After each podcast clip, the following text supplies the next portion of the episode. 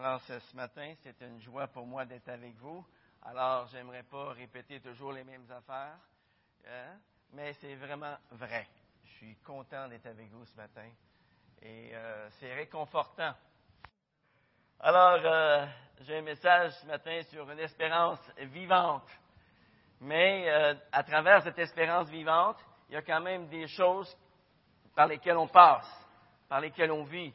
Et euh, vendredi après-midi, je retournais chez moi et après avoir servi à SEM et j'entends aux nouvelles cette euh, tragédie. Vous savez, c'est pas drôle. Il n'y a rien de drôle là-dedans. Quand je suis arrivé à la maison, j'ai dit à ma femme, j'ai dit, il y a quelque chose qui se passe. On va aller voir ça. Et au fil des événements, eh bien, le nombre de morts augmentait. Et tout à coup, on a vu, on a entendu des coups de feu, des bombes assourdissantes, et encore des coups de feu. Et euh, tout était en direct. Et on assistait à cela, démunis. Tout ce qu'on peut faire à ce moment-là, c'est quoi? Prier. C'est tout. Prier. Le carnage arrête. Eh bien, c'est ce qu'on va faire ce matin. On va prier ensemble. Alors, prions. Père éternel, merci. Merci parce que tu es au-dessus de toutes choses. Seigneur, c'est toi qui, qui. Et si tu permets qu'une telle chose arrive, un tel électrochoc arrive dans nos vies, eh bien, ça aussi, ça peut avoir un but. Seigneur, lorsque j'écoutais par la suite les présidents, les, les chefs de pays, les, les premiers ministres parler, eh bien, d'une même voix, ils disaient qu'ils unissaient leurs prières au peuple de Paris. Eh bien, juste ça, Seigneur, c'est déjà beaucoup. Que ces gens-là, qui bien souvent ne te connaissent pas, puissent vouloir aller vers toi pour implorer ta grâce. Seigneur, c'est, c'est quelque chose de grandiose. Seigneur, tu nous dis dans ta parole, lorsque des gens sont venus vers toi pour dire qu'il y avait des 18 personnes qui, sur qui était tombée la, tour de Siloé, eh bien, tu leur as répondu, si vous ne vous repentez pas, vous périrez tous également. Et Seigneur, on assiste aujourd'hui à un monde qui ne te reconnaît pas, à un monde qui est sans Dieu. Et Seigneur, on te prie afin que, à travers ces événements, eh bien, tu puisses euh, susciter une flamme pour toi, pour qu'ils puissent euh, se tourner vers toi, se convertir et être guéris. Seigneur, moi aussi, je veux me joindre à Donald qui a prié tantôt pour les, les familles de ceux qui subissent des pertes, de ceux qui sont blessés et ceux qui vont être blessés à jamais, handicapés. Seigneur, je te prie pour eux, afin que dans leur douleur, dans leurs afflictions, eh bien, ils puissent se tourner vers toi. Au nom de Jésus, te prions. Amen. Alors, j'aimerais vous inviter euh, dans 1 Pierre, chapitre 1, versets 3 à 5. Alors, il y a deux semaines, on a commencé cette série sur la, lettre, la première lettre de Pierre. Alors, la première lettre de Pierre au chapitre 1. Et cette lettre-là a pour thème un projet missionnaire. Un projet missionnaire. Et au verset 3, on peut lire Béni soit le Dieu et Père de notre Seigneur Jésus-Christ, qui, selon sa grande miséricorde, nous a régénérés pour une espérance vivante, pour un héritage qui ne peut ni se corrompre, ni se souiller, ni se flétrir, qui nous est réservé dans les cieux. À vous qui êtes gardés en la puissance de Dieu par la foi, pour le salut prêt à être révélé dans les derniers temps. J'ai oublié une petite ligne. Par la résurrection de Jésus-Christ d'entre les morts. Verset 3. On veut s'encourager, les amis, en tant qu'Église, à considérer que lorsque nous repartons d'ici le dimanche matin, on ne retourne pas chez nous, mais on retourne plutôt dans notre champ missionnaire. On retourne avec la mission de réconcilier le monde avec lui-même. Nous ne devons jamais oublier que nous avons une mission extraordinaire et que cette mission a une portée éternelle. Et cette mission, eh bien, Dieu nous appelle à la vivre ensemble. Chacun d'entre nous, dans notre rayon, là où on éclaire, là où on peut être le sel de la terre, dans notre milieu de travail, dans notre famille, dans notre voisinage, partout où Dieu nous place. Dieu nous appelle à être des lumières, à être le sel de la terre. Vous savez, notre vie peut être remplie d'épreuves, peut être remplie de souffrances, de combats, de luttes, de déceptions, de deuil. Mais tout ça prend un sens lorsque nous considérons que tout ce que l'on subit ici-bas a un but. A un but. Le but de notre existence ici-bas, c'est de faire connaître la grâce de Dieu qu'on a reçue à ceux qu'on côtoie, à chaque jour, afin qu'eux aussi la reçoivent, cette grâce. Mais pour que tout cela se fasse dans les meilleures conditions possibles, les gens du, dehors doivent voir la grâce de Dieu qui coule en nous. Ils doivent la voir. Elle doit rayonner de nos visages. C'est la joie qui doit nous animer, les amis. Pourquoi? Parce que nous avons été connus de Dieu. Parce que nous sommes graciés. Graciés. La raison pour laquelle j'ai cité le texte tantôt, au lieu de vous le lire, eh bien, c'est pour un but précis. À 67 ans, eh bien, j'ai besoin de la parole de Dieu dans mes pensées. J'ai besoin de la parole de Dieu dans mon cœur plus que jamais auparavant. Plus que jamais auparavant. Le psalmiste, dans le psaume 119, verset 9, va dire Comment le jeune homme rendra-t-il pur son sentier? Et ce verset-là, je l'ai toujours appliqué au jeune homme, jusqu'à ce que j'arrive à un certain âge. Et là, je peux dire aujourd'hui, comment le vieil homme rendra-t-il pur son sentier? Comment la jeune fille rendra-t-elle pur son sentier? Comment la femme âgée rendra-t-elle pur son sentier? La réponse En se dirigeant d'après ta parole. Et voilà pourquoi, deux versets plus loin, eh bien, le psalmiste va dire Je sers ta parole dans mon cœur afin de ne pas pécher contre toi. J'aimerais vous poser une question ce matin. Quelle est votre stratégie pour faire la guerre aux vieilles pensées charnelles qui envahissent votre cœur? Quelle est votre stratégie pour maintenir euh, euh, un désir, une passion vivante pour Jésus-Christ jour après jour? Quelle est votre stratégie pour réconcilier le monde avec Dieu?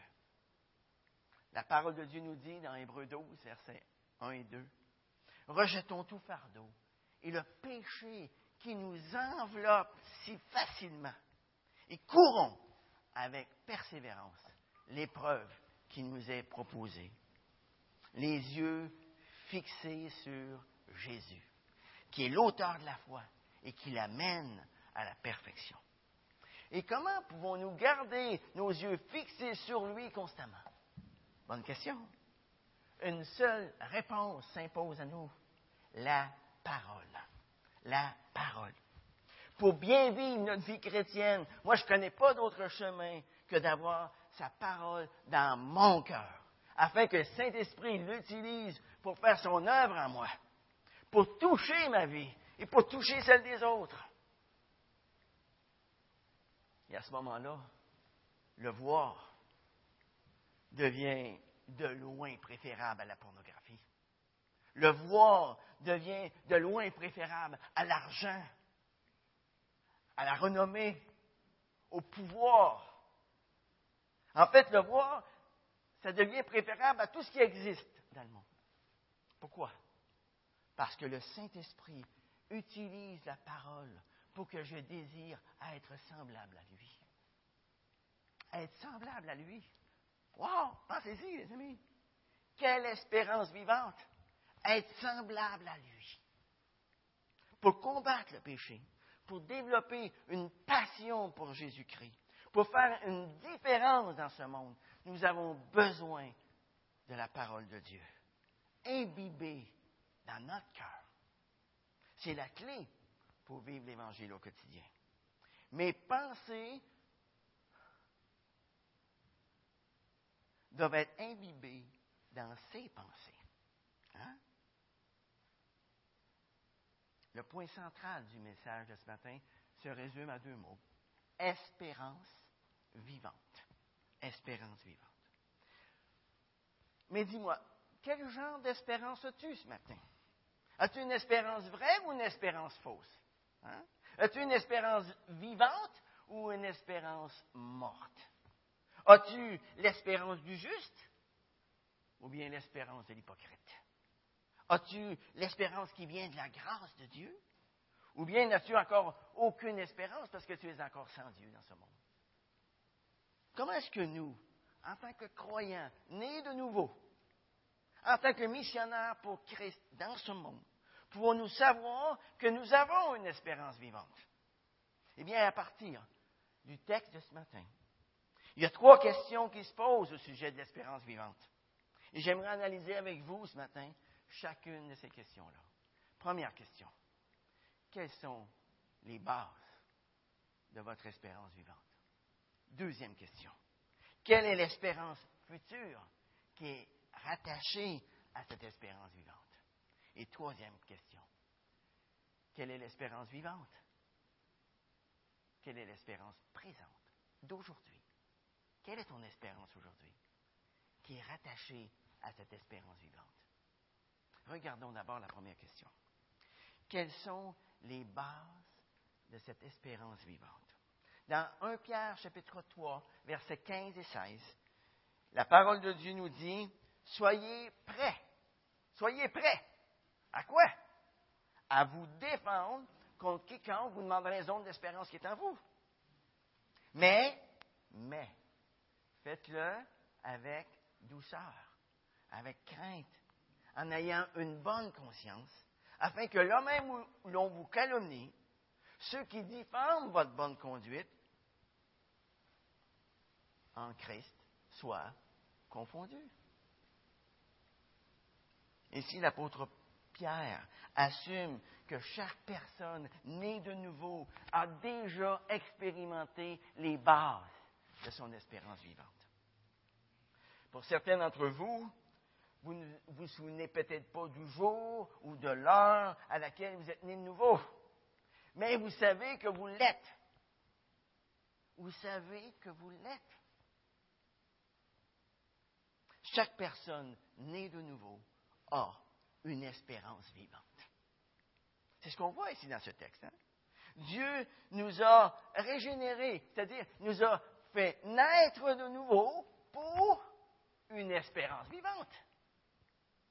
Pour une espérance vivante. Par exemple, supposons que cette semaine, vous êtes en train de marcher dans le centre d'achat et que là, un journaliste de Radio-Canada vous arrête et demande Tu es chrétien Oui. As-tu une espérance? Oui, bien sûr. Et c'est quoi ton espérance? Ah, mon espérance. Ah. C'est que je vais passer l'éternité dans le ciel en compagnie de Dieu et de tous ceux qui l'auront aimé ici sur cette terre. Ah ouais. Sur quoi tu te bases pour avoir une telle espérance? Bonne question. Qu'est-ce que vous répondriez à cette question? Eh bien, regardez au verset 3. Nous avons la réponse à cette question ici. Notre espérance est basée sur trois bases solides. Et la première base de notre espérance, c'est la grande miséricorde de Dieu. Béni soit le Dieu et Père de notre Seigneur Jésus-Christ, qui, selon sa grande miséricorde, wow! Vous savez, s'il n'y a pas de miséricorde de Dieu, il ne peut pas y avoir d'espérance vivante. Mais quel est l'effet que la grande miséricorde de Dieu a sur toi. Vous savez, croire que Dieu nous accepte par pure grâce de sa part, ça devrait nous rendre profondément humbles. Humbles. Ça devrait nous empêcher d'être satisfaits de nous-mêmes. Ça devrait nous garder d'être insensibles, durs envers les autres. En fait, cette espérance vivante produit en nous de l'humilité. Elle produit en nous de la force pour nous garder du péché à chaque jour. Mais revenons à la grande miséricorde de Dieu. Supposons qu'un enfant du voisinage arrive chez vous un samedi matin avec une boîte remplie de tablettes, de tablettes de chocolat. Il veut que vous en achetiez une à 3 dollars la tablette, afin de pouvoir participer à son activité de fin d'année. Et là, vous vous dites, ah non, pas vrai. Mais en regardant cet enfant de plus près, vous voyez cet enfant qui est maigre, mal habillé, pauvre. Et là, vous éprouvez tout à coup de la compassion, beaucoup de compassion à l'égard de cet enfant. Et là, malgré votre haut taux de cholestérol, vous prenez une tablette de chocolat, mais au lieu de lui donner le 3 vous sortez un beau bill de 100 et vous lui donnez. Garde de change. Hmm. Ça, on peut appeler ça avoir de la miséricorde. Et c'est exactement ce que Dieu a fait pour nous. À cause de sa grande compassion à notre égard, il nous a donné ce que nous ne méritions absolument pas. Nous sommes nés de nouveau. Non. Non à cause que nous sommes de bonnes personnes, puis qu'on le méritait, on le méritait après tout, hein? Que Dieu nous a finalement donné ce qu'on méritait. Non. Il y a juste une chose que nous méritions. C'était l'enfer pour l'éternité. Ça, on le méritait. Si nous sommes nés de nouveau pour une espérance vivante aujourd'hui, c'est à cause de la grande miséricorde de Dieu. C'est à cause d'une bonté que nous ne méritions pas du tout. La deuxième base de notre espérance, c'est que nous avons été régénérés. Hein? Nous avons été régénérés. Nous sommes nés de nouveau. Béni soit le Dieu et Père de notre Seigneur Jésus-Christ, qui, selon sa grande miséricorde, nous a régénérés, nous a fait naître de nouveau. Mais dites-moi, quelle est votre expérience de la nouvelle naissance? Qu'est-ce que vous avez expérimenté jusqu'à maintenant dans votre vie chrétienne? Est-ce que vous avez vécu le rejet, le mépris à cause de votre foi en Jésus-Christ? Est-ce que vous avez déjà vécu la persécution à cause de votre foi en Jésus-Christ? J'aimerais juste vous rappeler une histoire qui s'est déroulée le 2 avril 2015 à l'université Garrison au Kenya. Tôt le matin, un jeudi matin, le 2 avril, des terroristes sont venus. Ils sont entrés sur le campus de l'université. Là, ils ont tué 147 étudiants. Tôt, à, à la barre du jour, ils allaient de chambre en chambre. Et là, ils demandaient Es-tu un chrétien ou un musulman? Je suis chrétien. Bang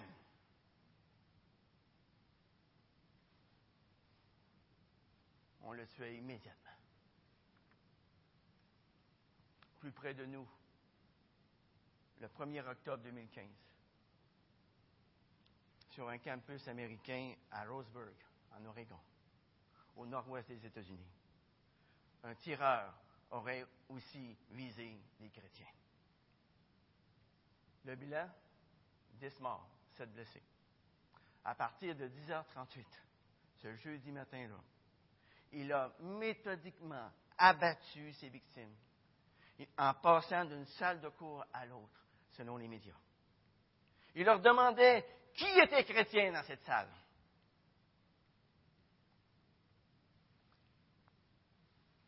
Et tous ceux qui levaient la main étaient exécutés.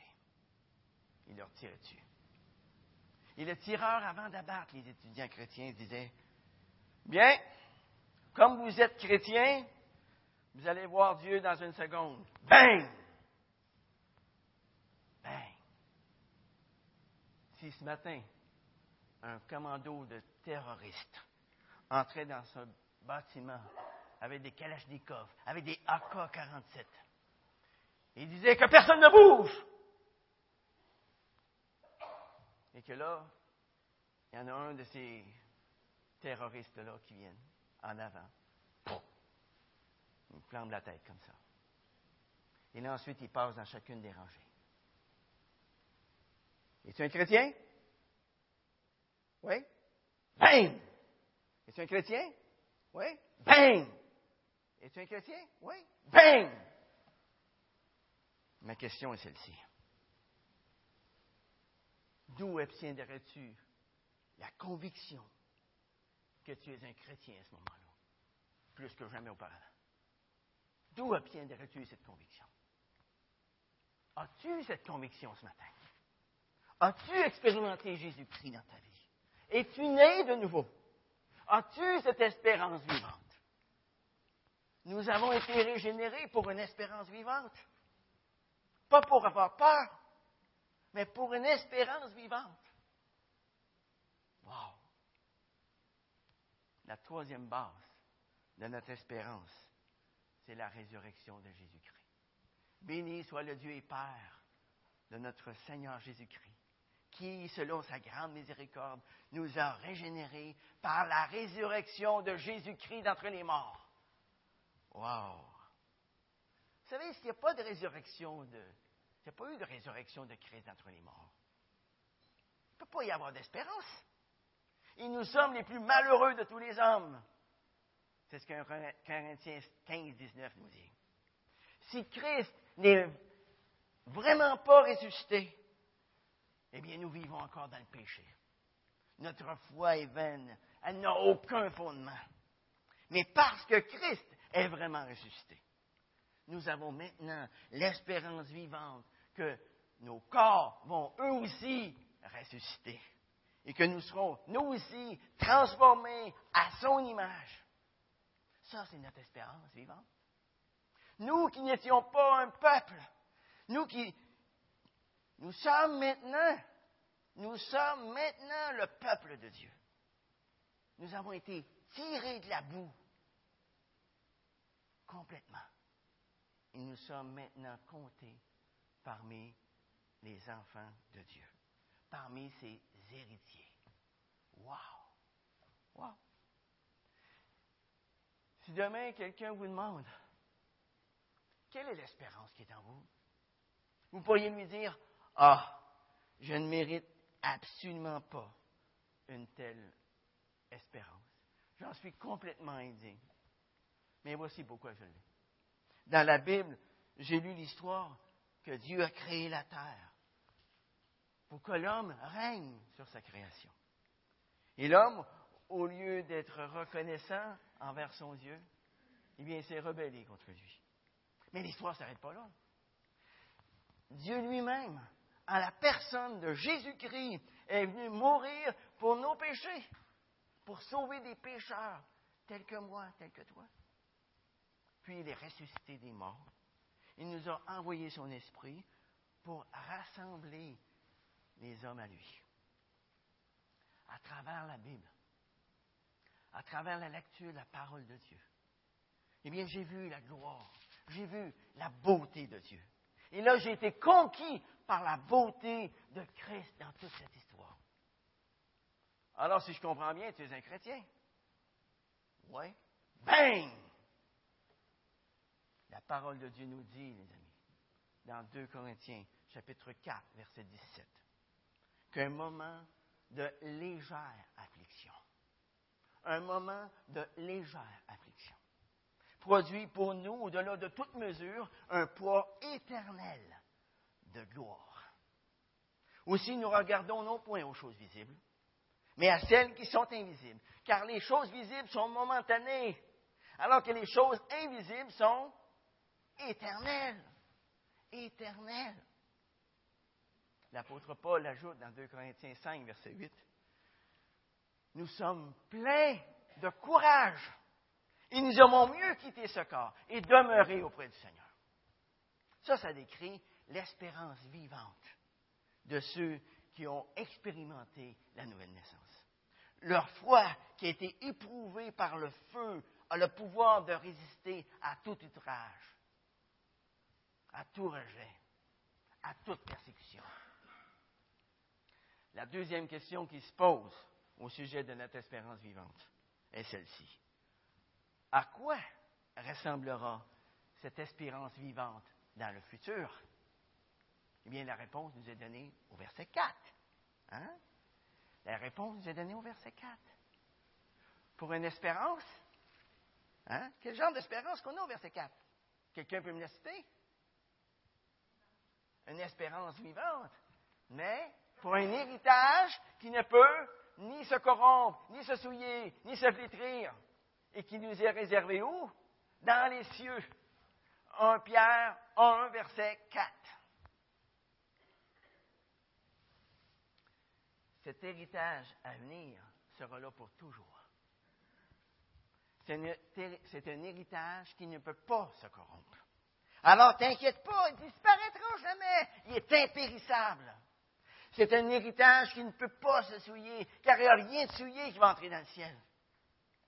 Cet héritage ne sera jamais contaminé par le péché. C'est un héritage qui ne peut pas se flétrir. Jamais le temps ne lui fera perdre de son éclat ou de sa beauté. C'est un héritage qui nous est réservé où? Dans les cieux. Il est éternel comme Dieu lui-même l'est un héritage éternel. Il me semble qu'il n'y a pas si longtemps, j'étais un tout petit gars. Et dans peu de temps, par sa grâce, bien, je vais être complètement transformé. Et je recevrai un héritage qui ne peut ni se corrompre, ni se souiller, ni se flétrir, et qui m'est réservé dans le ciel. Mais le plus beau dans tout cela, c'est que nous serons alors semblables à lui. Nous serons semblables à lui. Il y a quelque chose de vraiment merveilleux à propos du fait que nous serons là sans péché. Nous nous retrouverons là en présence du roi, de notre roi, du roi des rois, sans tâche. Et nous pourrons contempler sa gloire. Vous savez, souvent, je regarde les couchers de soleil. Et moi, les couchers de soleil, je trouve ça tout simplement magnifique, extraordinaire. Je ne me lasse pas de regarder un coucher de soleil. Maintenant, imaginez regarder quelque chose d'infiniment plus grand et d'infiniment plus beau pendant toute l'éternité. Qu'est-ce qui va en découler? L'amour. L'amour. L'amour. L'amour de Dieu est plus profond que les mers. Et sa grâce coule continuellement pour vous et pour moi. Dieu nous a préparé une place qui va nous convenir merveilleusement. On n'a pas besoin d'avoir peur que quelqu'un d'autre vienne nous prendre notre place. Hein? Elle nous est déjà réservée dans les cieux. Qu'est-ce qui est de bien avec le fait que nous avons une réservation? Est-ce que vous avez déjà pris des réservations quelque part? Eh bien, vous êtes sûr que vous allez avoir une place. Si vous ne réservez pas, vous êtes sûr de rien. Mais quand vous réservez, vous êtes sûr d'avoir une place. C'est pas merveilleux? Et nous, nous pouvons être assurés d'avoir une place où nous pourrons voir Dieu. Et c'est exactement le siège que nous aurions précisément choisi nous-mêmes. Dieu connaît ce que nous voulons. Hein? Et vous savez, dans sa compagnie, il n'y aura plus de tristesse. Il n'y aura plus de déception. Il n'y aura plus de regrets. Il n'y aura plus de pleurs. serons-nous là? Serons-nous là? Est-il possible de rater cette occasion unique? Tous les pauvres en esprit seront là. Tous ceux qui pleurent seront là. Tous les hommes seront là. Tous ceux qui ont faim et soif de la justice seront là. Tous les miséricordieux seront là. Tous ceux qui procurent la paix seront là. Tous ceux dont le cœur est pur seront là. Tous ceux qui ont été persécutés pour la justice seront là. À ses côtés, lorsque Christ apparaîtra dans toute sa gloire. Ils vont chanter ensemble avec toutes les créatures qui sont dans le ciel, à celui qui est assis sur le trône et à l'agneau, la louange, l'honneur, la gloire et le pouvoir au siècle des siècles. La troisième question qui se pose au sujet de notre espérance vivante est celle-ci. À quoi ressemble cette espérance vivante maintenant? Maintenant. La parole de Dieu nous dit au verset 5 que nous sommes maintenant gardés en la puissance de Dieu par la foi, pour le salut prêt à être révélé dans les derniers temps. Aujourd'hui même, nous sommes dans sa main. Nous sommes dans sa main. En tant qu'étrangers, en tant que pèlerins sur cette terre, nous savons que l'œuvre que Christ a commencée en nous, eh bien, il va la poursuivre jusqu'à notre mort ou jusqu'à son retour. Nous nous reposons maintenant en Christ pour cette espérance vivante. Et notre amour pour lui ce matin, eh bien, c'est juste en réponse de ce que nous connaissons déjà de lui. En naissant de nouveau, nous avons connu Christ. Nous avons connu son amour pour nous. Il a pris notre place à la croix. Et voilà pourquoi il, nous est devenu si cher pour nous. Il est devenu notre trésor suprême. Voilà pourquoi nous l'aimons plus que l'argent. Voilà pourquoi nous l'aimons plus que la renommée, plus que le sexe, ou plus que quoi que ce soit d'autre. Aujourd'hui, il est ici, les amis, présent, avec nous en esprit. Il est devenu précieux pour nous.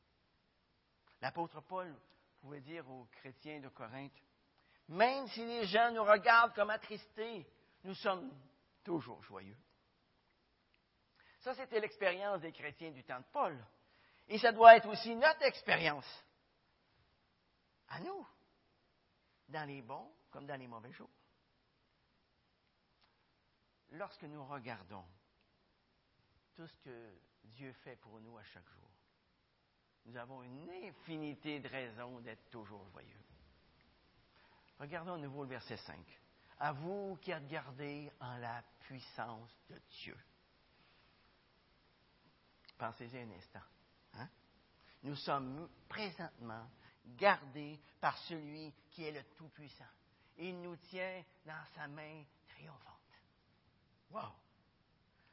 Ensuite, l'apôtre Pierre ajoute, pour le salut prêt à être révélé dans les derniers temps. Tous ceux qui sont nés de nouveau, eh bien, ont reçu un immense cadeau, tout enrubanné, tout bien ficelé. Et un jour, nous allons prendre conscience de tout ce qu'il y a à l'intérieur de la boîte. Hmm.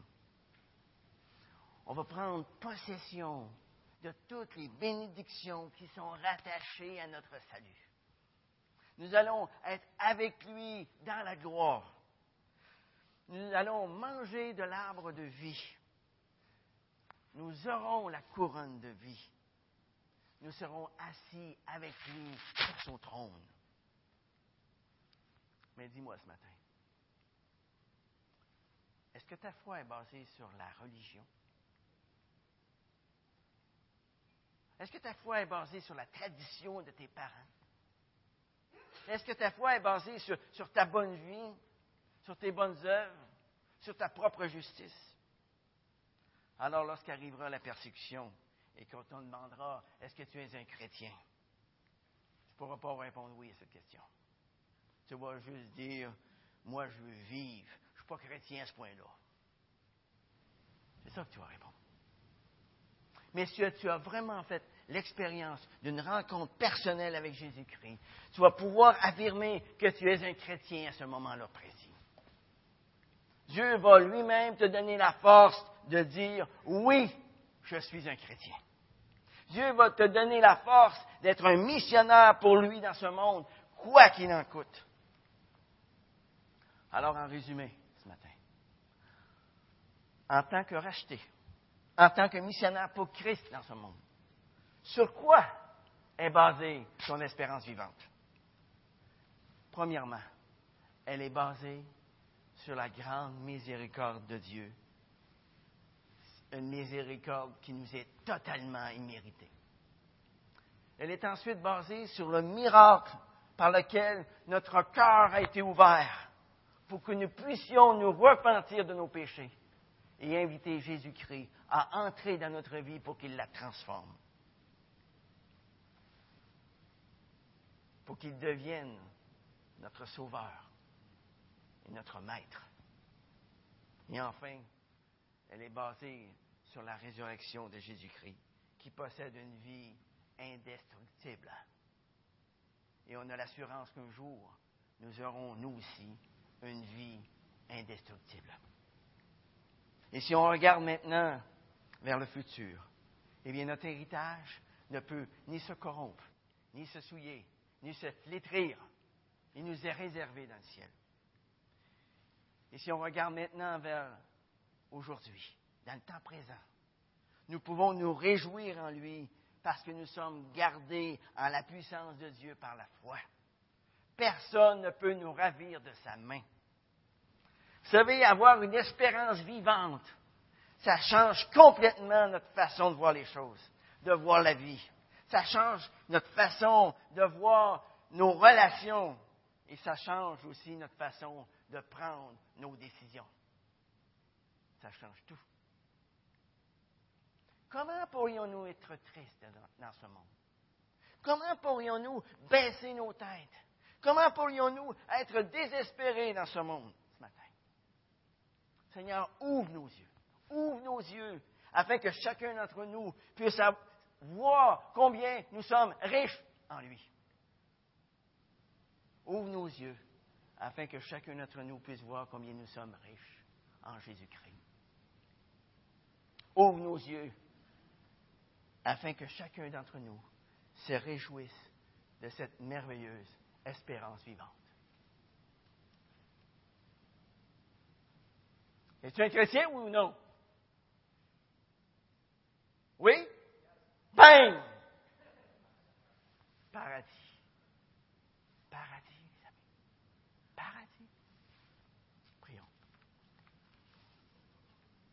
Seigneur, on veut te louer pour cette merveilleuse espérance vivante que tu mets dans chacun de nos cœurs ce matin. Seigneur, nous savons que si nous voulons faire, une différence dans ce monde, eh bien, on a besoin d'être imbibés de ta parole, afin que tes pensées deviennent nos pensées. Seigneur, tu ne nous laisses pas sur cette terre pour qu'on s'accoule douce, là mais pour accomplir la mission que tu nous as confiée. La mission de réconcilier le monde avec toi. Quoi qu'il en coûte. Quoi qu'il nous en coûte. Merci Seigneur pour cette espérance vivante. Merci pour l'œuvre que tu as commencée en nous. Et nous savons que tu vas la terminer au-dedans de chacun de nous. C'est ta promesse. Tu vas l'amener à la perfection. Nous avons cette espérance vivante, Seigneur. Merci parce que tu es celui qui nous donne la force de nous défendre contre quiconque nous demande raison d'espérance qui est en nous. Mais peut-être qu'il y a quelqu'un ici dans cette salle ce matin. Peut-être qu'il y a quelqu'un ici dans cette salle qui n'est pas né de nouveau, qui n'a pas encore cette espérance vivante, qui est encore sans Dieu dans ce monde. Peut-être qu'il y a quelqu'un ici qui se demande, mais comment, comment est-ce que je pourrais naître de nouveau? Comment est-ce que je pourrais avoir cette espérance vivante?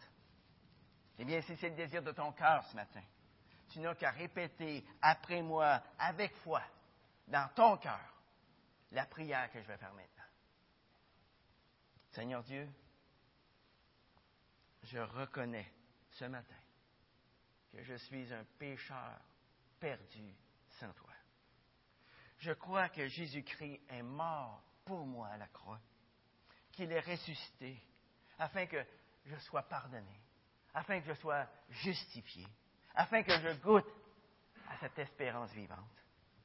Je me repens ce matin de, de tous mes péchés, de toute ma vie passée. Et je t'invite, Seigneur, à entrer dans ma vie afin que tu la transformes de plus en plus à ta ressemblance. Seigneur, je veux que, tu sois non seulement le sauveur de ma vie, mais aussi le maître de ma vie. Et je veux qu'à partir de ce jour, par la force que toi seul peux donner, toute ma vie puisse te glorifier. Pendant que nos têtes sont penchées, que nos yeux sont fermés.